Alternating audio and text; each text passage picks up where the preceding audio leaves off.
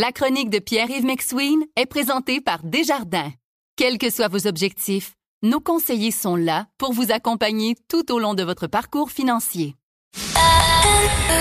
C'est 23. Voici la chronique économique de Pierre-Yves McSween. Bon, alors, c'est la journée que plusieurs redoutaient. C'est le 18 janvier et Pierre-Yves, ben, c'est la date limite pour rembourser le prêt de 60 000 qui a été consenti par le fédéral pendant la pandémie. Oui, il fallait le faire dans la dernière journée et à partir d'aujourd'hui, ceux qui n'ont pas remboursé leurs 40 000 sur 60 vont devoir payer 60 000 sur trois ans. On en a parlé amplement. C'est la date butoir aujourd'hui. Alors, je, me suis informé. J'ai appelé les relations médias de Desjardins, puis je leur ai demandé, OK, là, c'est bien beau parler de ça euh, au niveau gouvernemental, aider les clients au niveau des institutions financières. Mais dans la réalité, qu'est-ce qui se passe? Donc, par exemple, une entreprise qui dit, garde, moi, s'il faut que je rembourse 60 000 en trois ans, je déclare faillite.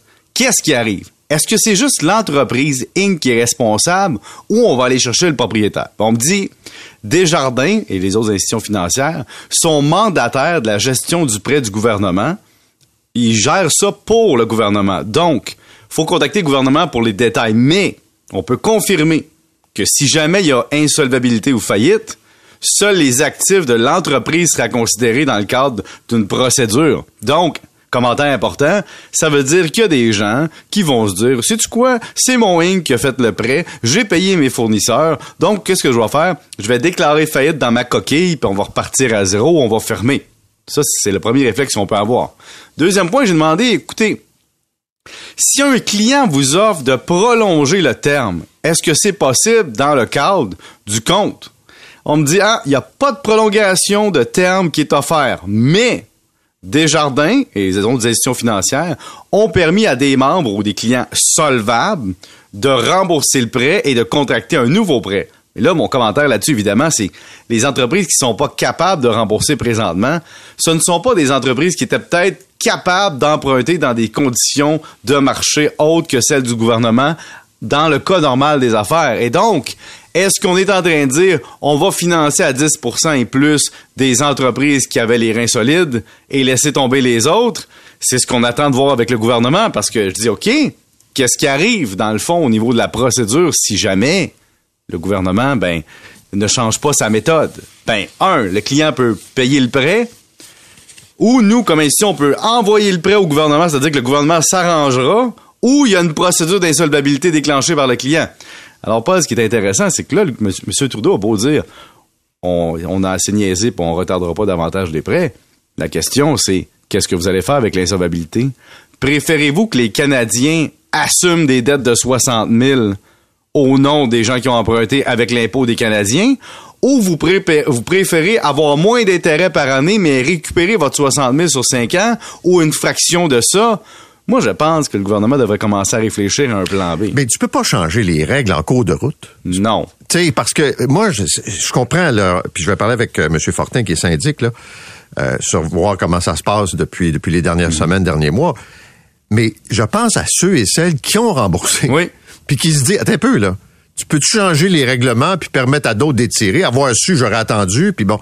Ben, ceux qui ont remboursé, ils ont eu 20 000, mais évidemment, ils se financent à plus cher s'ils ont recontracté ben, une dette tu sais, il me semble, tu peux jouer sur la date, mais à un moment donné, là, fin de la récréation, non? Oui, mais si on dit ça, ça veut dire qu'au départ, ça veut dire que le gouvernement, au départ, voulait condamner ces entreprises-là puis leur a donné un respirateur artificiel pendant quelques années. Parce que bien les entreprises que ça a arrêté le cas de toute façon. On se comprend. Oui, mais il y a des entreprises qui auraient peut-être, sans cette aide-là, euh, fermé avant, puis qui ont réussi à, qui peuvent survivre maintenant. Pas tout le monde. Là, maintenant, le coût de tout ça va être combien? Ça va être la bonne question. Et tu as raison, il y a aussi des gens qui sont payés des skidoo avec ça. Tu sais, ça dépend qui le fait. Vous écoutez La Chronique économique avec Pierre-Yves McSween. Parlons de qu'on appelle la business de la restauration. Oui, je t'en parle parce qu'on en a déjà parlé. On a parlé de la pénurie de main-d'œuvre, des coûts. Et là, il y a un restaurateur qui m'accroche hier. Il dit On peut-tu parler cinq minutes? Ben oui. Il dit trois affaires que je dois parler que les gens sont pas conscients. Il dit Moi, je pense qu'on doit éduquer le client parce que on, dit qu'on pense que le restaurateur, on se promène avec nos calvados puis on n'a pas de vie, tu sais, on va juste comme profiter de la vie. Il dit, je veux vous montrer des exemples, il dit, de petits coups qui ont l'air de rien pour le client, mais qui font toute la différence pour le, pour le, restaurateur. Je te donne un exemple. Le restaurateur, on paie des frais de transaction, on le sait, là, sur les cartes de crédit à point des clients. Puis plus les clients ont un bon processus de carte de crédit payant pour eux, plus ça coûte cher au restaurateur quand ils utilisent la carte. Mais là, il dit, Pierre-Yves, t'as-tu déjà pensé que moi, je payais des, des frais de transaction sur la TPS? Il dit, gars, moi, je suis mandataire pour le gouvernement de collecter la TPS TVQ, mais en plus, je suis obligé de payer des frais de transaction de carte de crédit sur de l'argent qui me revient même pas. Je dis, OK, oui, on avait pensé à ça. Il dit, ah, je vais plus loin. Il dit, as-tu déjà pensé que quand tu payes 15, 18, 20% de pourboire sur ta facture, tu me demandes de payer les frais de transaction sur le pourboire de mes employés aussi? Parce que dans le fond, cet argent-là en plus, je le touche pas. Donc, je paie une marge sur les transactions qui ne vont pas dans mes poches. Genre, c'est une belle réflexion. Je vais aller encore plus loin. Il dit, tu sais, euh, quand on est obligé de payer 4% au Québec aux employés sur leur salaire, oui. Il dit, moi, il faut que je le paye aussi sur le pourboire. Alors, il dit, écoute-moi bien, je vais payer, mettons que tu donnes 20% de pourboire à mon, à mon serveur. Moi, ce 20 %-là, faut que je donne des vacances dessus, mais j'ai pas touché l'argent, c'est le serveur qui l'a touché. Alors, ce qu'il voulait me dire, c'est, vous sous-estimez tellement l'argent qui va dans nos poches pour vrai, à cause du modèle d'affaires. Mais là, j'entends d'autres propriétaires de d'autres genres de business qui vont te dire que peut-être pas à ce point-là, mais qui, qui vont payer le 4% de vacances, qui vont payer, euh, tu sais, c'est vrai pour pas mal toutes les entreprises. Oui, mais la différence, c'est que moi, mettons, j'étais un propriétaire d'entreprise qui vend des pelles. Mhm. Dans mon prix de pelle, je mets mon coût total d'employé. Quand tu vas dans un restaurant, le client, il voit ce qu'il paye puis il voit, il voit le, prix du menu, puis il, consomme souvent, donc il y, a, un bien d'ancrage sur la valeur des choses.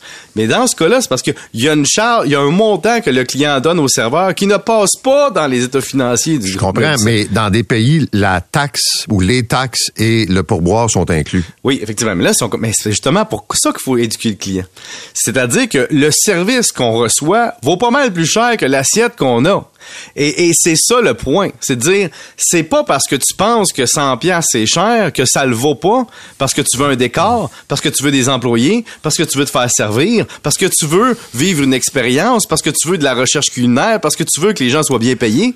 Ce que les restaurateurs tentent de dire c'est que le monde d'avant non déclaré faisait l'affaire du client et du propriétaire et que maintenant le monde 100% déclaré amène des obligations au propriétaire et au client. Donc le billet d'ancrage du client qui peut souper pour 50 pièces avec sa blonde, faudrait qu'il multiplie par 3 4 pour s'amener en 2024 avec la réalité d'aujourd'hui. Oui, mais je me permettrais de dire, oui? c'est pas que le client pense toujours que c'est trop cher. Tu remarques que quand tu as les taxes puis le pourboire, tu dis OK, c'est quand même pas pire. C'est qu'il n'y a plus les moyens. Ben oui, tu as raison là-dessus. Puis... Le, le, bout de ligne, là, c'est que la preuve, c'est que quand les taux d'intérêt étaient plus bas, après la pandémie, on s'est tous garochés dans les restaurants. Là. Mm-hmm. Là, c'est plus dur. C'est pas que ça leur tente pas, mais ils ont pas l'argent. Mais t'as raison que peu importe votre revenu, à part les très très très hauts gros revenus, là, euh, quelqu'un qui a un prêt hypothécaire se dit mon budget restaurant, restaurant est passé du restaurateur à la banque à 100 À peu près. C'est un transfert direct. Merci, monsieur. Salut. Salut.